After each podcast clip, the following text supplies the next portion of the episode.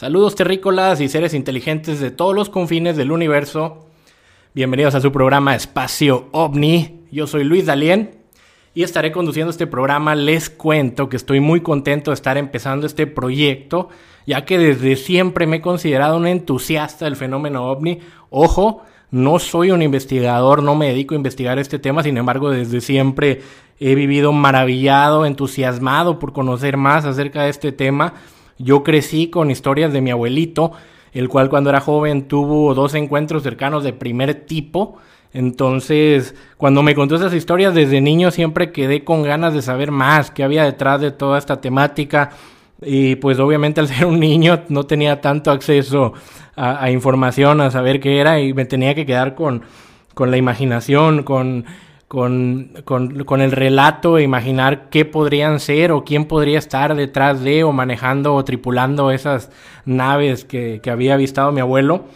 Y bueno, hasta la fecha siempre es un tema que nunca falta en la mesa. Hay dos temas que siempre eh, tengo que platicar cuando estoy en una reunión, cuando estoy en, un, en, un, evento social o con mis amigos, que son los fenómenos paranormales y por supuesto el fenómeno ovni. Pero creo que particularmente más el fenómeno ovni es el que más me ha entusiasmado, el que más me llama la atención, del que siempre estoy pues consumiendo contenido relacionado al fenómeno ovni, aunque no investigue directamente el fenómeno, siempre me gusta estar enterado viendo contenido. Y para eso pues bueno, hay que arrancarse un poquito desde épocas históricas. Eh, aquí en México, que es donde yo estoy grabando este programa, desde hace mucho tiempo a los mexicanos nos encantan estos temas uno de los primeros personajes que hay que mencionar para arrancarnos de lleno con lo que va a ser este programa es Pedro Ferriz. Eh, mi mamá me cuenta que este personaje es uno de los primeros que salía a nivel nacional en radio y televisión. Cuando este personaje iba a presentar sus investigaciones, todos se aglomeraban alrededor de la tele o de la radio para escuchar las historias que tenía acerca de estos platos voladores. Y en el caso particular de mi mamá dice que le asustaba mucho, por eso cuando todos se acercaban a la tele ella se quedaba de lejos para no tener que ver todas las, las historias y relatos y testimonios que presentaba este ufólogo. Sin embargo, alcanzaba a escucharlo y aún así dice que le daba muchísimo miedo. Y bueno, este personaje ya no me tocó a mí, dicen que fue muy icónico, la verdad es que ya no, no me tocó a mí verlo en, televisión o en espacios abiertos, pero quien sí me tocó y quien hay que decirlo también uno de los personajes que, que, seguía de muy joven es Jaime Maussan, el maestro Maussan, porque hay que decirlo tal cual. Eh, es una persona, una voz completamente autorizada, un ufólogo muy reconocido tanto dentro como fuera de México. La verdad es que cuando yo era joven y sabía que se iba a presentar en un programa de televisión, pues siempre esperaba el programa, si, si, era en la noche o si era muy temprano en la mañana, eh, me, levantaba temprano. El punto es que me chutaba todo el programa esperando que saliera y, poder, y poder así ver todos los reportajes, todos los videos que Jaime Maussan presentaba y pues eso alimentaba bastante... Eh, pues mi, mi, deseo de conocer más acerca de este, de este tema. Entonces, bueno, desde ese tiempo histórico a mí me, me, ha fascinado este tema, creo que ya lo dejé más que claro. Y pues bueno, ya muchos amigos con los que siempre platico estos temas me habían dicho, bueno, ¿y por qué no haces un programa y empiezas a hablar de esto a ver qué tal te va? Y bueno, aquí me tienen, aquí me tienen en este espacio Omni que lo hago con mucho cariño, lo hago por motivos personales porque es un tema que me encanta pero también va a ser un espacio abierto. Ya más adelante les voy a dejar el correo electrónico donde ustedes se van a poder contactar para que si tienen alguna historia que quieran compartir en este espacio, si este espacio se les hace agradable o adecuado para compartir alguna anécdota, testimonio o algún avistamiento que ustedes hayan tenido de este fenómeno, pues bueno, va a quedar este espacio abierto y con gusto los vamos a ir presentando aquí en este, en este programa. Y nos vamos entrando al tema, nos vamos entrando de lleno a, la, ufología. La verdad es que les mencioné a dos personajes que empezaron a estudiar o que empezaron a ser referentes en la ufología aquí en México, como lo fue Pedro Ferriz y Jaime Maussan, pero hay algo que, que, yo sé, siento personalmente que ya debe ir cambiando eh, esa conciencia generacional, esa ir dando un paso hacia adelante, que es que ellos cuando presentaban su información, pues eh, siempre estaba envuelto en un halo de misterio, en un, en un una forma en la que te dejaba pensando qué será lo que hay detrás de esos platillos voladores, qué será lo que hay detrás de estos avistamientos. Venía implícito el hecho de que pudieran ser extraterrestres, que pudieran ser eh, civilizaciones inteligentes que venían de otros mundos, de otros planos, pero pues nunca quedaba claro y creo que ahora es una buena oportunidad para que en este programa podamos asumir el hecho de que existen, de que existe vida inteligente más allá de la, de la raza humana, que puede venir de otros planetas, que puede venir de galaxias muy lejanas, que puede venir de otras, que pueden venir de otras dimensiones incluso, y asumir también que pudieron haber estado en contacto con nuestros antepasados. Y quizás no nos atrevamos a decirlo detrás de una verdad absoluta o como una verdad absoluta, que, sea un hecho que existen, pero creo que sí podemos marcar una pauta generacional al decir que ya nuestra conciencia ha avanzado lo suficiente como para aceptar que sí es una posibilidad muy real, que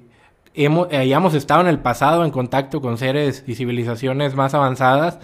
tanto como que ahora estemos más cerca de volver a estar en contacto eh, con civilizaciones de este tipo. Entonces, bueno, si nos vamos históricamente, vamos a, vamos a empezar este recorrido de, lo que va a ser este programa. Eh, eh, muchas culturas se presume que han tenido contacto con civilizaciones de otros mundos. Y aunque pienso hacer un programa de cada una de estas civilizaciones, pues bueno, vamos a ir mencionándolas pues de una manera general. La primera civilización histórica de la que se presume tuvo contacto con civilizaciones extraterrestres pues es nada más y nada menos que los sumerios. Si no es la cultura más antigua que se conoce eh, humana, sí, es una de las culturas más antiguas, em, de hace más de 2000 años antes de Cristo, y ellos dejaron unas tablillas de arcilla, las famosas tablillas sumerias, las cuales describen evidencia de que ellos tuvieron contacto con seres que vinieron pues del espacio, seres que venían en un planeta que al parecer tenía una órbita que giraba alrededor del sistema solar, pero que era muchísimo más larga, un planeta que le tomaba aproximadamente entre 2000 y 3000 años completar eh, una vuelta completa alrededor del Sol. Este planeta se presume o se dice que se llamaba Nibiru, otros, en otras teorías también se le conoce como planeta X, y que en su última eh, fase que estuvo eh, más cerca del planeta Tierra, pues de ahí hay seres, de ahí, una, de ahí hay un, proviene una civilización que estuvo en contacto con los sumerios y que descendieron a la Tierra y se habla incluso de teorías que, que ellos fueron los que ayudaron a, a, crear al ser humano o crearon al ser humano o ayudaron a evolucionar la, la especie que había aquí en el planeta Tierra y, y este, hicieron que, que evolucionara en el ser humano pensante que que hoy somos. Bueno, es, es una de las teorías que estos seres, eh, específicamente, se hacen llamarlos Anunnaki, fueron los que le enseñaron al hombre agricultura, astronomía, etcétera, etcétera. Entonces, desde esa cultura muy antigua,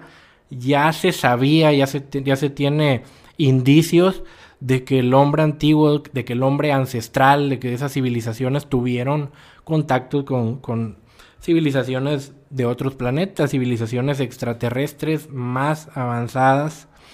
Y de ahí pues continuamos con una civilización muy conocida aquí en México, que son los mayas, una, una civilización que floreció en el sureste mexicano y de la cual también hay historias fantásticas. Hoy en día eh, cualquier turista puede visitar los sitios arqueológicos que quedan, los vestigios de la cultura maya, y es impresionante saber eh, los conocimientos astronómicos que tenían los mayas, su implementación de, la, de las matemáticas al momento de hacer cálculos, el uso del cero, y sin demeritar la capacidad que tiene el ser humano, la verdad es que sus conocimientos astronómicos eran muy buenos para su época, eran eh, pues algo que, que hasta el día de hoy sigue maravillando a la gente que hace estudios de los mayas, a la gente que se dedica a estudiar esta cultura. ellos tenían una influencia muy fuerte en el planeta Venus, en la observación del planeta Venus y las Pléyades y se basaban en los movimientos astronómicos de estos, de estos astros y de este planeta para sus principales eventos eh, pues religiosos, políticos, eh, las fechas en las que ellos sembraban. Entonces nos habla ahí de, de un conocimiento ancestral que probablemente fue enseñado o transmitido por seres más inteligentes y una de las pruebas más fehacientes, una de las cosas más interesantes que tiene la cultura maya se encuentra en Palenque, la tumba de Pacal, que es una tumba a los que tengan la oportunidad de, haber, de, ir, visítenla y, los que no, pues googleenlo. Eh, em, una de las cosas que más resalta la tumba de este gobernador de esta antigua ciudad maya es que en su tumba se plasma lo que parece ser un hombre eh, tripulando un artefacto, el cual podría ser un vehículo espacial, un cohete espacial, algo que para esas épocas se concebía como algo imposible. Eh, no, no se tiene conocimiento de que en ese tiempo eh, esas culturas realizaran ni siquiera viajes aéreos, ya ni pensar en viajes espaciales. Entonces este vestigio es uno de los más importantes que nos dan más incógnitas que respuestas de saber si estos, estas civilizaciones tuvieron contacto con seres de otros mundos. Y bueno, ya más adelante hablaremos muchísimo más de los mayas. Hay muchas cosas interesantes que podemos hablar de ellos. Otra civilización también de la que podemos hablar son los incas. Si nos vamos hasta Sudamérica, Perú, increíble. Machu Picchu es uno de los sitios arqueológicos más impresionantes a, Sí, sí. Más, más impresionante es que todavía existen vestigios, de los cuales todavía existen vestigios actualmente. Y bueno, también es imposible no pensar cómo eh, civilizaciones de, de, ese tiempo tuvieron las herramientas, el conocimiento o la tecnología adecuada para poder construir pues una ciudad encima de las montañas. Y como repito, no es de meritar la capacidad que tiene el ser humano, sino que simplemente basta con pensar que hoy en día, aún teniendo los conocimientos, aún teniendo las técnicas, eh, cuando necesitamos construir una, un edificio, eh, un, puente, pues hacemos uso de medios de transportes para transportar el material, eh, hacemos uso de tecnologías, hacemos uso de grúas que nos ayudan, nos facilitan a poder transportar y colocar los materiales donde podamos este, hacer eh, dicha construcción de manera más fácil. Entonces, imagínense en esos tiempos donde no se tiene un registro de que haya existido una tecnología similar a la que, al menos similar a la que tenemos actualmente para poder construir ese tipo de cosas a esas alturas, pues es impresionante. Y ahí mismo en Perú, eh, solamente que más al sur, en el desierto de Nazca, tenemos las figuras que llevan el mismo nombre, las figuras de Nazca, que son figuras que si tú te encuentras a ras de piso, eh, pues es imposible darles una forma. Pero cuando haces un recorrido aéreo, en un helicóptero, en una avioneta, te puedes fijar que son imágenes de animales que hay en la, en la tierra, este, animales, insectos del mismo ser humano, que fueron hechos también hace miles de años y que en ese tiempo pues también nos, nos, causa la, la, controversia, la duda de saber para qué fueron hechos esos dibujos y para quién. Porque quién tenía esa capacidad en esos años de volar para verlo, eh, para ver esos, esos dibujos desde el aire, o más bien quién querían que lo viera, o quiénes los visitaban desde el cielo para que ellos eh, tomaran esa iniciativa de hacer estas imágenes de, kilómetros de, de largo y que se pudieran ver desde el cielo. Y por supuesto también otra, otra civilización milenaria histórica son los egipcios, de los cuales podríamos pasar varios programas incluso eh, hablando de, historias egipcias, pero desde luego que también son una cultura que esconde muchos misterios y de la cual también hay mucha gente que afirma que que, fue una civilización que estuvo en contacto con seres de otros mundos, con seres extraterrestres. ¿Por qué se dice esto? Bueno, principalmente las pirámides. Las pirámides siguen siendo un gran misterio el saber cómo fueron construidas. Hay investigadores científicos actuales que no se deciden este, de saber o, determinar cómo fueron construidas. Incluso han descartado el uso de esclavos, han descartado lo que se ha descrito como que usaban técnicas de, arcilla embujada para poder transportar los grandes bloques de piedra. Todo eso ha sido descartado y siguen quedando más incógnitas que respuestas. Em, estas tres pirámides, la de Miserino, Keops y Kefrem, pues están astronómicamente alineadas al cinturón de Orión. Y, bueno, la construcción que tienen, que ha perdurado a través de los años, es fantástica. Entonces es imposible pensar que no fueron, pues de alguna manera guiados eh, por, por inteligencias superiores en, en, ese momento. Y volvemos a repetir por tercera vez, no es de meritar la capacidad humana, sino también entender que que incluso hoy en día para construir obras similares tendríamos que tener ayuda tecnológica, ayuda de medios de transporte, de medios de construcción que nos ayudaran a poder hacer esas construcciones y no se tiene registro de que estas civilizaciones lo tuvieran, entonces sigue siendo un misterio grandísimo. E incluso en Egipto hay otras historias más allá de las pirámides, como por ejemplo la de Akenatón, un faraón del que se habla muy poco, pero que eh, también nos da muchos indicios a, toda la gente que nos entusiasma el fenómeno ovni, ya que este faraón eh, quitó o mandó a, a, quitar a todos los dioses que, en su momento tenían los egipcios. Y él decía que lo que se debía adorar era al plato solar, entonces en, los jeroglíficos que hay de, de este faraón, pues vemos las imágenes donde claramente es lo que hoy en día ya se conoce como, como un ovni, como un objeto volador no identificado. Es muy interesante y es un tema del cual estaremos hablando más adelante con los egipcios, pero bueno, también es otro vestigio más que nos muestra que probablemente también los egipcios fueron influidos por inteligencias de otros mundos. Y bueno, hoy en día, este, hay, hay los famosos hotspots, los cuales eh, eh, son lugares donde muy probablemente, bueno, donde frecuentemente se presentan avistamientos de objetos voladores no identificados. Y este y probablemente si ustedes los visitan sean testigos de algún avistamiento o algún contacto del primer tipo. Ya más adelante también haremos un programa de los hotspots, los, los lugares a donde ustedes se tienen que dirigir, a donde tendrían que ir si ustedes quieren vivir una experiencia de otro mundo, por supuesto que vamos a hablar de ellos. Pero bueno, hay algo que, que quiero mencionar en este programa y es precisamente una de las palabras que van como título a este programa, que es espacio ovni. Todo mundo ya en la actualidad tiene muy claro lo que significa esta palabra objeto volador no identificado. Sin embargo, pues también hay que decir que que ya el cambio generacional nos está obligando a, poder adaptarnos a nuevos términos. Escuchaba hace poco una entrevista con un ufólogo argentino que se llama Antonio Las Heras,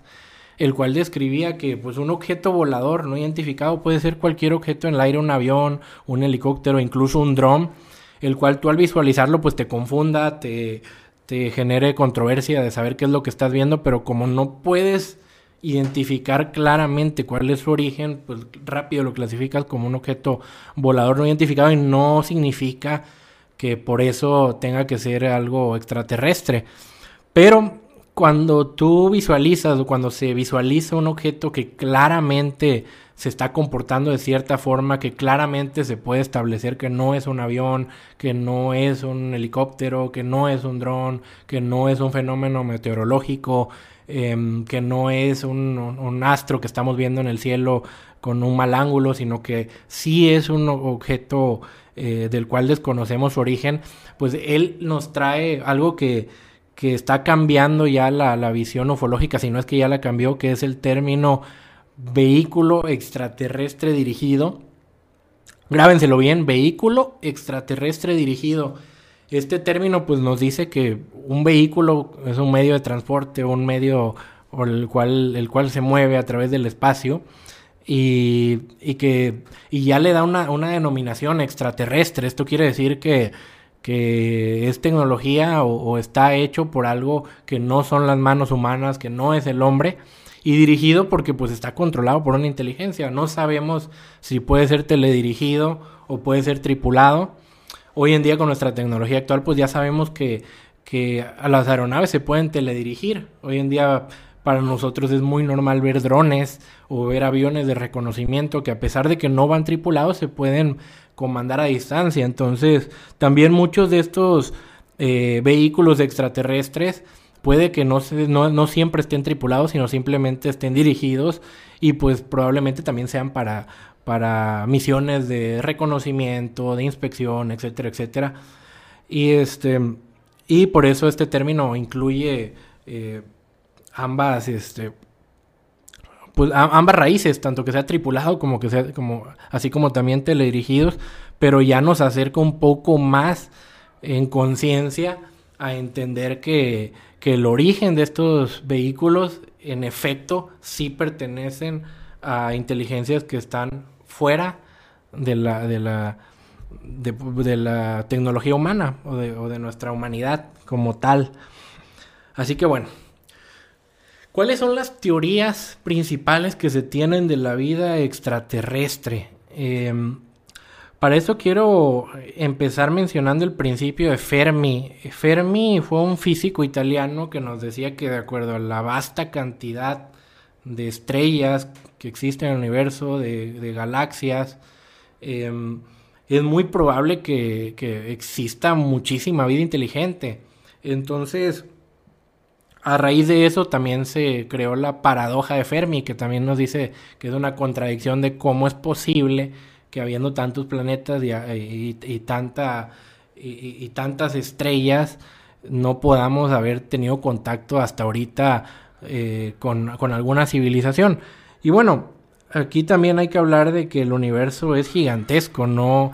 no hay ningún lugar fuera de la Tierra que esté a la vuelta de la esquina Hoy en día apenas estamos haciendo exploraciones de, planetas vecinos. Ya no imaginen lo que sería viajar hasta, hasta las orillas de nuestro mismo sistema solar o fuera de nuestra galaxia. Entonces, pues también decir que eh, muchos físicos hablan de que cuando tú sales en la noche y ves una estrella,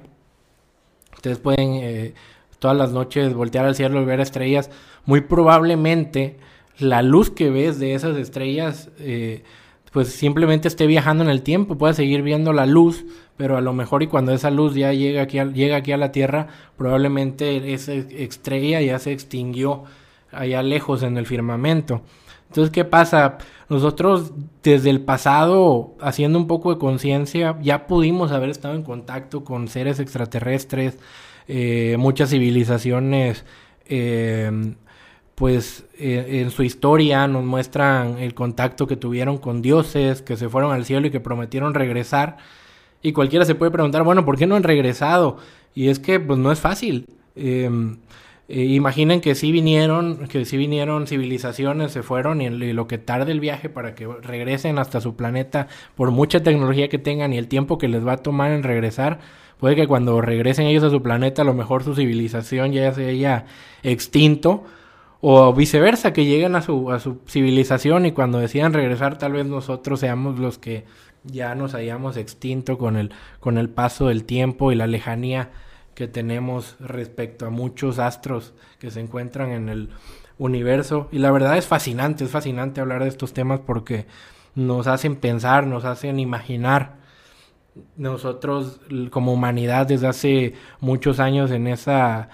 en ese afán de querer saber si somos los únicos en el, universo, hemos hecho intentos por contactar civilizaciones extraterrestres. Ahí está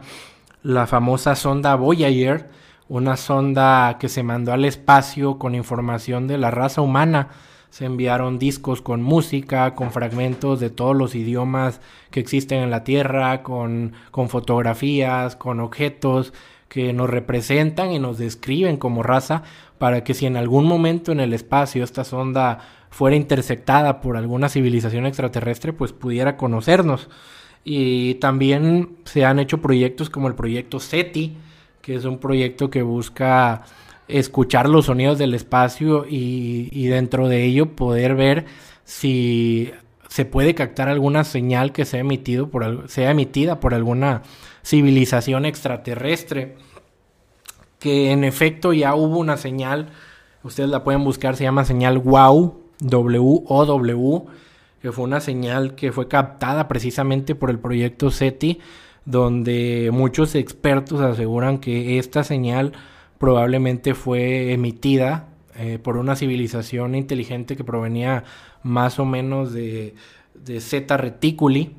y que, y que pues bueno, esa, esa señal para que llegara aquí a la Tierra y, fuera captada por el proyecto SETI tuvo que viajar por eh, miles de años luz o cientos de años luz para que fuera captada. Entonces se envió una respuesta al espacio y se espera que también esté llegando en muchísimos años luz allá. Entonces, pues ya vimos que la comunicación eh, espacial no es algo tan sencillo como enviar un WhatsApp de aquí a, al otro lado del mundo que hoy en día es toda una realidad eh, de manera instantánea, pero bueno, en el espacio sigue siendo eh, distancias, siguen siendo distancias mayúsculas para transportar información. Ya no se hable de transportar masa o de transportarnos nosotros mismos, porque pues todavía no llegamos a, esa tecnología. Y bueno, ahí es donde también eh, vamos a mencionar al astrofísico Nikolai Kardashev este, este fue un astrofísico ruso que tenía las teorías de las civilizaciones. Ahorita que estábamos hablando de eso, de la facilidad que, puede tener una civilización para, para poder transportarse, para poder viajar a través de, del espacio, eh, este astrofísico nos decía que, que las civilizaciones, o más bien él dividía las civilizaciones en tres tipos. Las civilizaciones de tipo 1, que eran civilizaciones como la nuestra, que obtenía la energía y sus recursos a través de, recursos minerales, de recursos fósiles, de combustibles fósiles, perdón, y apenas pues eh, lograba obtener un poco de su energía de, de, su estrella, en este caso el Sol. Y es lo que estamos viendo, la mayoría de nuestras tecnologías, nuestro desarrollo de los últimos 100 años, pues proviene mucho de energías fósiles y, y ya más recientemente eh, hemos estado viendo avances de eh, con produciendo energía a través de, fuentes eólicas, de fuentes solares, pero todavía nos falta mucho. Y aún así, estando en el nivel 1, hay que hacer un análisis de cuánto hemos logrado siendo una civilización nivel 1. Hemos llegado a la luna, ya hablaremos en un programa más adelante acerca de todos los enigmas y verdades, realidades y mentiras que se hablan acerca de la llegada del hombre a la luna. Pero bueno, haciendo un resumen, hemos llegado a la luna, hemos ya, este, ya estamos pensando en colonizar Marte, ya estamos eh, pensando en, llegar a Marte y todo eso eh, siendo una civilización de nivel 1.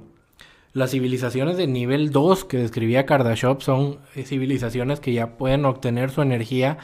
del Sol y de todos los elementos que se encuentran en, su mismo sistema solar, en su, en su, mismo sistema planetario. Estamos hablando de fuentes de, de energía Em, que ya se van a, elementos, eh, a energías nucleares, que también nosotros como civilización de tipo 1 la tenemos. Y, este, entonces, eh, ahí es donde nos debemos poner a pensar, si una, si una civilización de nivel 1 ya alcanzamos la Luna y estamos por alcanzar Marte, imaginen las posibilidades que tiene una, una civilización de nivel 2. Si se encuentra, por ejemplo, en este mismo sistema solar, pues muy probablemente tengan la capacidad de sobra para venir a visitarnos aquí a la Tierra, echarse una vuelta y regresar. Y ya ni imaginar una civilización de nivel 3, que es aquella civilización que describía Kardashev, que ya es capaz de usar todos los elementos y todas las fuentes de energía que te brinda el universo para poder eh, utilizar sus medios eh, tanto de, tecnología como de transporte. Entonces, imagínense la, la capacidad de una civilización que ya haga uso de tecnologías que a lo mejor eh, ni siquiera en nuestra época se han descubierto aún. Y bueno, hay una de las mentes brillantes también ya de nuestra época moderna, como lo fue Stephen Hawking, nos hablaba de los peligros que, que implicaban querer contactar o querer saber si hay vida extraterrestre. Era, él era un fiel creyente de que la vida extraterrestre sí existía, la vida inteligente de, en otros planetas sí existía, sin embargo nos advertía de que era un peligro estar mandando señales al espacio,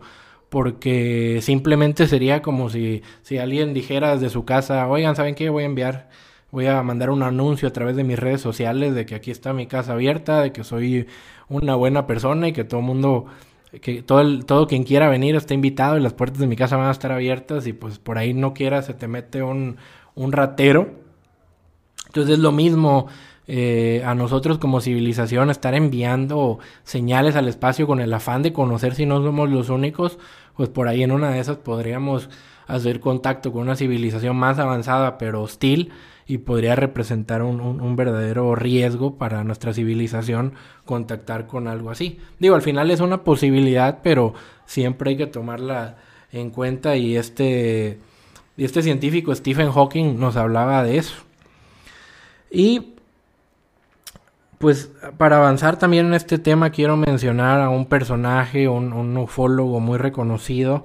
entre los años 1910 y 1986 que fue pues el, profesor Joseph Allen Hynek, todo el mundo le va a sonar ese nombre porque fue la persona encargada de investigar o, estar este, al, mando del, proyecto Libro Azul, también haremos un episodio del proyecto Libro Azul, que es uno de los proyectos que se dedicó a la investigación de los fenómenos y avistamientos ovnis en el siglo pasado. Y bueno, eh, cuando a este personaje le empezaron a llegar todas las historias, todos los testimonios de gente que había tenido contactos con, perdón, con este tipo de, naves o había tenido incluso eh, contactos más directos, entonces él empezó a clasificar toda esta información para poder estudiarla de mejor forma y por eso fue que él estableció la escala de Heinet, los encuentros cercanos de primero, segundo, tercer y cuarto tipo Actualmente ustedes si buscan en, internet información van a encontrar que, ya hay gente que describe hasta contactos del octavo y noveno tipo. Sin embargo, eh, originalmente se toman los, los encuentros cercanos de los primeros cuatro tipos para describir este tipo de, de testimonios, relatos este, y acontecimientos del fenómeno ovni. El, el contacto cercano del primer tipo es cuando alguien ya sobrepasa la,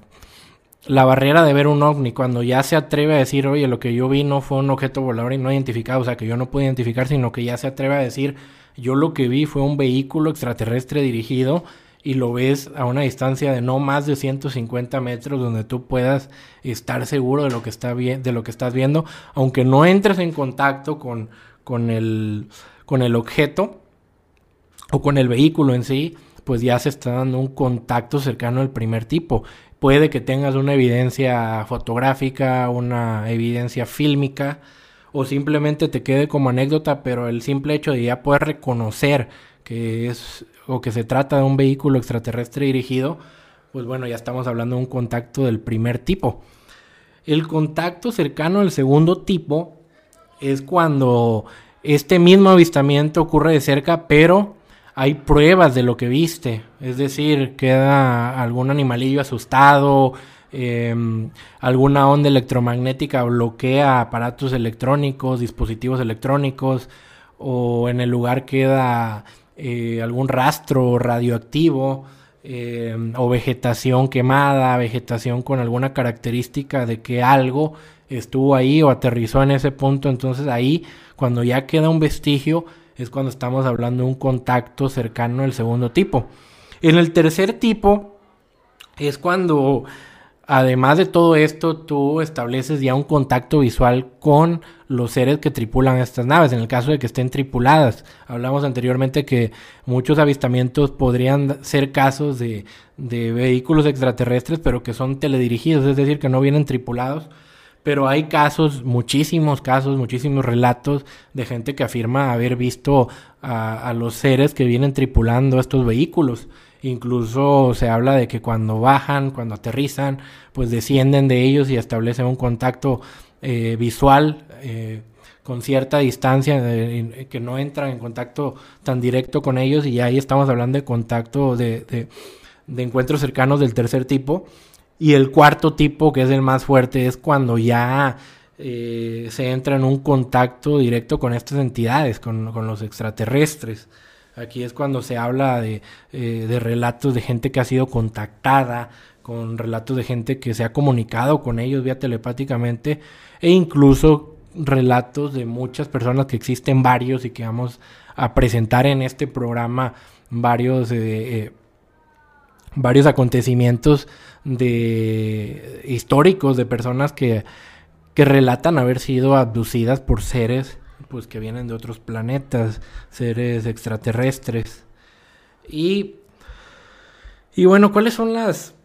las teorías, precisamente hablando de eso, las teorías más importantes de, que, giran en torno al fenómeno ovni y, específicamente a los extraterrestres. Estas teorías son, eh, o, más bien describen los posibles orígenes de estos seres. Em, los seres intraterrenos, los seres extraterrestres, los seres extradimensionales y los viajeros en el tiempo. Son las cuatro teorías, digamos, más populares que se tienen respecto a, este fenómeno y de las a través de las cuales encontramos eh, una mejor explicación del posible origen de, estos seres. En primera instancia, antes de, meterme a hablar a cada una de ellas, eh, les invito a que cada quien haga un análisis y, defina para cada quien qué, considera vida, qué es lo que consideramos vida. Yo, por ejemplo, eh, una de las cosas más básicas que uno puede hacer es ponerse a ver la diversidad que existe en nuestro planeta. Eh, porque vida inteligente, quizás solamente en nuestro planeta nos consideramos a nosotros como vida inteligente, pero hay una gran diversidad de vida, insectos, bacterias, peces, mamíferos, eh, un sinfín de, de modalidades que puede dar la vida. Y, también, si nosotros nos ponemos a pensar ya un poquito en los fenómenos paranormales, mucha gente que ha, este, que afirma haber sido contactada por, por seres que ya fallecieron, por este, o que ha visto fantasmas, bueno, también hay que preguntarse si, si realmente existe una vida después de la dimensión que nosotros conocemos o de, o de lo que nosotros consideramos vida. Si, si si al final algo sigue teniendo comunicación, sigue existiendo, entonces sigue teniendo a lo mejor vida en algún otro plano que a lo mejor todavía nosotros no logramos comprender o establecer. Entonces, partiendo de eso, de qué consideramos vida, es donde podemos entrar a, la primera teoría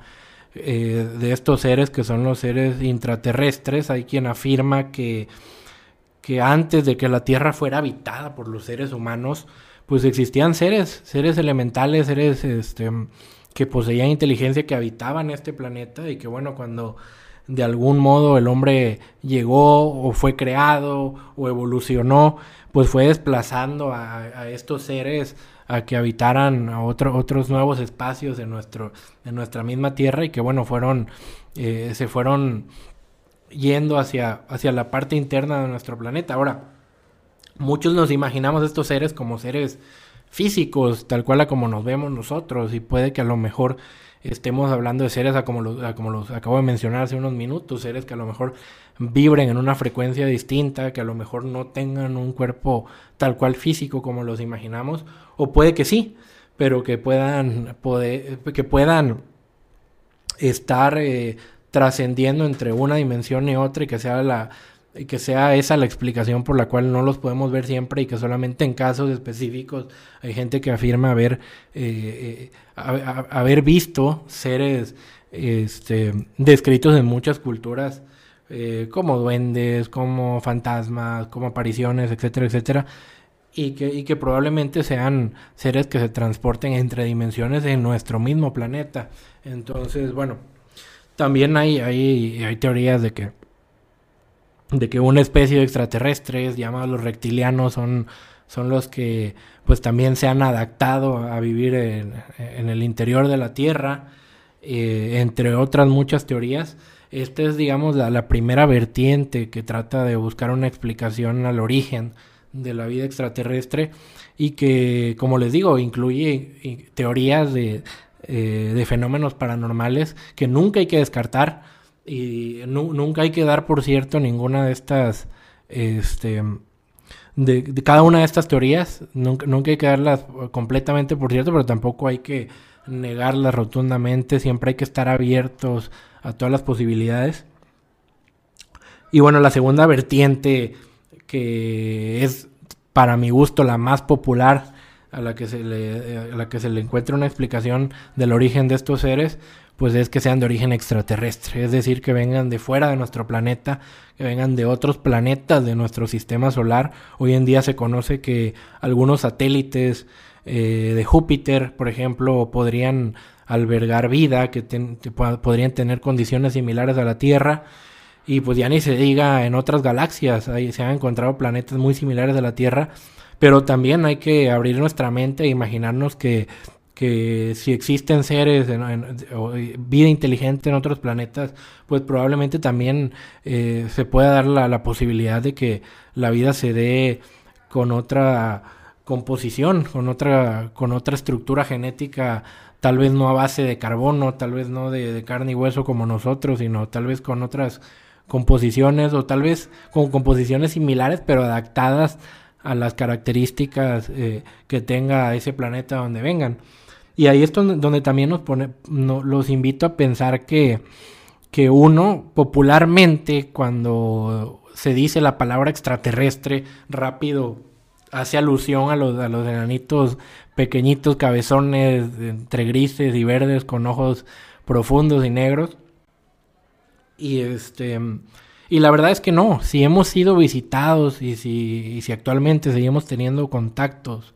con civilizaciones inteligentes de otros mundos, probablemente sean diferentes civilizaciones, probablemente sea más de una, más de diez, más de cincuenta o quién sabe si más allá de esas con las que hemos tenido contacto o que nos han visitado o a lo mejor civilizaciones que nos han visitado sin establecer contacto, pero no hay que cerrarse en pensar que solamente hay una o dos o tres civilizaciones extraterrestres, pueden haber muchísimas y puede que también nosotros hayamos entrado en contacto con más de una y todo esto está respaldado por muchísimos relatos de abducciones donde eh, en diferentes historias hemos escuchado características distintas de los seres con los que han entrado en contacto eh, estas personas que, que, afirman haber tenido estos, estos contactos. Entonces, esa, esa teoría, esa vertiente de que, los, de que estos seres son extraterrestres, digamos que es la más popular que existe. Pero bueno, también existe otra teoría, que es la, la de los seres extradimensionales. Es decir, que estén a lo mejor en nuestro mismo espacio, pero vibren en, en, otra frecuencia, que, que, que, que sus vibraciones sean distintas. Recordemos que, por ejemplo, el ojo humano, pues solamente tiene un espectro de visión entre el infrarrojo y el ultravioleta. Menos del infrarrojo no podemos ver, a menos de que no sea con ayuda de tecnología y más allá del ultravioleta tampoco. Y en igual condición, podemos detectar ondas que van más allá de, de, esos parámetros con ayuda de tecnología, pero con, nuestros, con nuestra sensibilidad orgánica como tal no podemos. Y eso también explica mucho, nos volvemos a adentrar a fenómenos paranormales, a cosas que no vemos, que solamente en cierto estado de, de paz, de calma o, o, o, o hipnosis, etcétera, etcétera, podemos eh, ser más sensibles a, a, ese tipo de energías. Les pongo un ejemplo claro, hoy en día nosotros nos podemos enviar un, WhatsApp y, y es cosa de lo más normal, explícale a tu vecino, a tu primo que es un WhatsApp y todo el mundo hoy en día lo entiendes. Si tú viajas al pasado y, viajas con un smartphone de esta época, eh, obviamente eh, te van a quemar y te van a, tachar de brujo al no entender una, tecnología así. Imagínense algo que yo siempre he querido compartir, eh, esto es opinión personal, muchos, muchos casos donde se ha hablado de posesiones demoníacas. Y tú dices, híjole, eso, eso, eso está muy cabrón, ¿no? Gente que, que siempre en una posición demoníaca se describe como alguien que, que obtiene más fuerza de la que tiene, que de repente se le pierden los ojos y que empiezan a hablar idiomas que no conocen o idiomas que, que no existen o idiomas muy antiguos que tienen mucho que no se hablaban. eh, o idiomas que simplemente nadie conoce, que nadie ha escuchado nunca, que parece que estás balbuceando. Y a veces yo me pongo a pensar, hoy en día para todo mundo en la actualidad es de lo más normal tener un smartphone y si tú le quieres hablar a, tu mamá, a tu primo, a tu novia, a tu novio, a tu pareja, pues simplemente levantes el teléfono, marcas un número y la señal de telecomunicaciones viaja y llega hasta donde tiene que llegar. La otra persona simplemente con presionar un botón está recibiendo una llamada y te estás comunicando en tiempo real. ¿Qué pasaría si nosotros empezamos a imaginar que a lo mejor un ser en otra dimensión quiere comunicarse con alguien de esta dimensión? o un ser en otro planeta, en, un planeta muy lejano, quiere enviar una señal para comunicarse pues con los seres humanos, así como nosotros siempre hemos tenido la incógnita de, de si hay vida en otros planetas y tratamos de establecer contacto con otras inteligencias de fuera de nuestro planeta, pues imagínense también otros seres inteligentes tratando de ver si o determinando que a lo mejor en la Tierra puede haber vida y mandando una señal y que de repente el año que le tocó llegar a esa señal fue a lo mejor en el 1800 y tanto, y de repente le llega a un individuo una señal de energía en el espacio, obviamente tu cuerpo no es un teléfono, tu cuerpo al recibir una energía extraña de, que viene del espacio, pues empieza a actuar de una forma rara, se te van los ojos, tú, no estás habituado para ser un, un intercomunicador. Y al estar transmitiendo esta señal, al estar transmitiendo esta energía que está llegando a través de información en el espacio, pues empiezas a hablar otros idiomas, se te van los ojos, etcétera. Y, la gente aquí te tacha de, de pues una, una, posesión demoníaca y te empiezan a exorcizar y, y, alguien te empieza a rezar para que lo que sea que esté dentro de ti se vaya y pues allá del otro lado, en la otra dimensión o, o en el otro planeta, el, el, el extraterrestre se queda triste porque dice, uy, pues ya no me pude intenté comunicarme con ellos, pero fíjate que el individuo a donde mandé mi llamada, resulta que pues lo empezaron a, le, empezaron a decir cosas y que yo me fuera de ahí, pues ni modo, tuve que colgar la llamada. Y bueno, es algo que yo siempre me he imaginado, ya queda en cada quien especular si, si esta podría ser una posibilidad o no, pero sí nos habla de que si la inteligencia, si hay seres inteligentes o vida,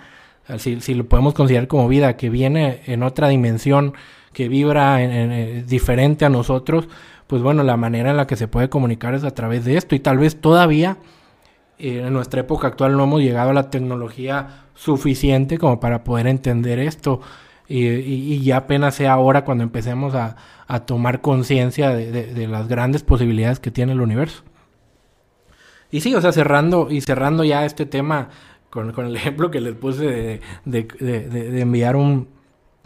un, WhatsApp y todo. O sea, hoy en día hay muchas cosas que, que si que si esta tecnología actual la lleváramos aquí mismo en la Tierra y tuviéramos la capacidad de viajar en el tiempo al pasado, pues obviamente nuestros antepasados nos quemarían, tacharían eso de, magia negra, de brujería y, y, nos mandarían pero directito a, a una hoguera a quemarnos. Y ya que estamos hablando de viajes del tiempo, pues la cuarta teoría es que muy probablemente muchas de estas de estos avistamientos que tenemos de, objetos voladores, pues sean seamos nosotros mismos, seamos seres humanos del futuro que ya encontramos la manera de viajar en el tiempo y viajamos al pasado para documentarlo. Podría ser la respuesta también de muchos de por qué muchos avistamientos son antes de que ocurran grandes catástrofes que podría ser una, una forma en la que en la que pues los seres humanos del futuro que ya pasaron por este hecho histórico traten de prevenir la catástrofe o simplemente traten de documentarla para saber exactamente qué fue lo que pasó sin, sin, sin interferir. Pueden ser un mundo de posibilidades y esta es otra vertiente. Estas son las cuatro, las cuatro teorías más grandes del posible origen extraterrestre. No descartemos ninguna, no demos por hecho ninguna otra, pero eh, tampoco nos quedemos con una, no nos casemos con una sola. Puede que a lo mejor sean dos de ellas, puede que sean tres, puede que sean las cuatro, puede que sea una. Y, al ser tantas las posibilidades, eh, pues bueno, queda al criterio y a la imaginación de cada quien el poder asumir qué información de esta es este eh, pues les gusta, se les, se les hace este, prueba irrefutable de que en efecto eh, el ser humano no es la única inteligencia o el ser inteligente que existe en el universo. Y bueno, por esta ocasión, por esta primera ocasión, es todo lo que les traigo para compartir. Ya estaremos hablando más adelante de varios casos en específico, por supuesto del caso que partió este, a la ufología, el, hito histórico que marcó un antes y un después en la ufología, como lo fue Roswell, este, casos de gente que ha sido abducida, datos históricos, vamos a tener programas donde hablemos específicamente de cada una de las culturas que mencioné. Así que por eso los invito a que se queden en este programa. Si les gustó este video, denle like. Estamos empezando, estamos fresquecitos y tenemos muchas ganas de hablar de estos temas que yo sé que a todos ustedes les gustan. También muy pronto ya van a encontrar eh, este, este contenido en su plataforma de podcast favorita. Y les reitero que si ustedes tienen algo que compartir, han vivido una experiencia del fenómeno ovni que quieran compartir en este espacio, pues el correo es espacioovnimx.gmail.com. Aquí se los voy a dejar porque lleva triple O en la parte de medio, espacio ovnimx.gmail.com. Y bueno, nos estaremos viendo muy, muy pronto. Yo soy Luis Dalien y esto es Espacio OVNI. Chao, chao.